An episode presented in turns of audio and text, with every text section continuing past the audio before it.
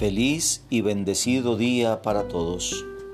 Soy Pedro Castillo, ministro lector instituido, estudiante del Centro de Evangelización de la Arquidiócesis de Manizales y miembro activo de la parroquia Nuestra Señora del Rosario de Villa María.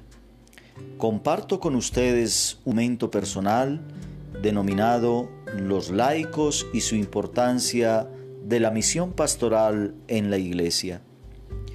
Muchas preguntas surgen entre los fieles sobre las verdaderas funciones que cumplen los laicos al interior de la Iglesia. A esos interrogantes les podemos encontrar respuestas desde los mismos sacramentos de iniciación cristiana. Estos sacramentos reflejan algo similar como el proceso de crecimiento en una persona desde su mismo nacimiento hasta la adultez. Así también se ve el crecimiento espiritual de un cristiano, desde el bautismo, que es el nacimiento a los ojos de Dios, la confirmación, que es la madurez, y la Eucaristía, que es el alimento que nos brinda un fortalecimiento corporal y espiritual. Los sacramentos de iniciación cristiana abren las puertas a los laicos para que participen activamente de su función al interior de la iglesia. Una vez iniciados en estos sacramentos, muchas acciones pastorales, especialmente a nivel parroquial, se hacen mucho más fácil por la participación de los laicos, como en la catequesis familiar, en los proclamadores de la palabra, durante los actos litúrgicos y en general todas las labores pastorales orientadas por el párroco.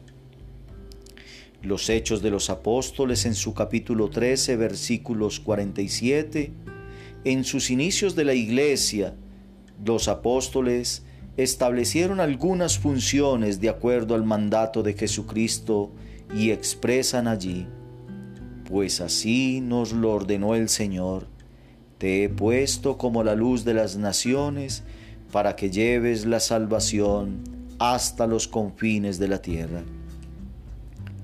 Asimismo, en la actualidad, el Código de Derecho Canónico, en su artículo 25 y numerales 1 y 2, expresa en algunas partes, los laicos, como todos los demás fieles, están destinados por Dios al apostolado, tienen la obligación general y gozan del derecho de trabajar para que el mensaje divino de salvación sea conocido y recibido por todos los hombres en todo el mundo.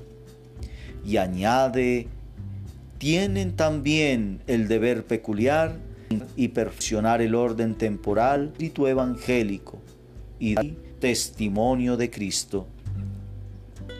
La iglesia ha nacido con el fin de que los hombres sean partícipes de la redención salvadora y por su medio se ordene realmente todo el mundo hacia Cristo y la vocación cristiana.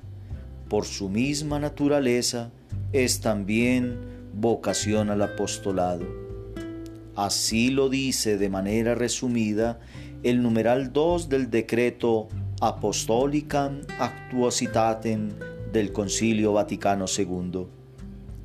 Siguiendo con los sacramentos, el servicio exigido por el matrimonio permite que los laicos enfoquen su vocación en el apoyo mutuo entre hombre y mujer como pilar de la familia, ayudando además a la edificación de la iglesia doméstica donde los padres adquieren una obligación cristianamente a sus hijos según la doctrina de la Iglesia.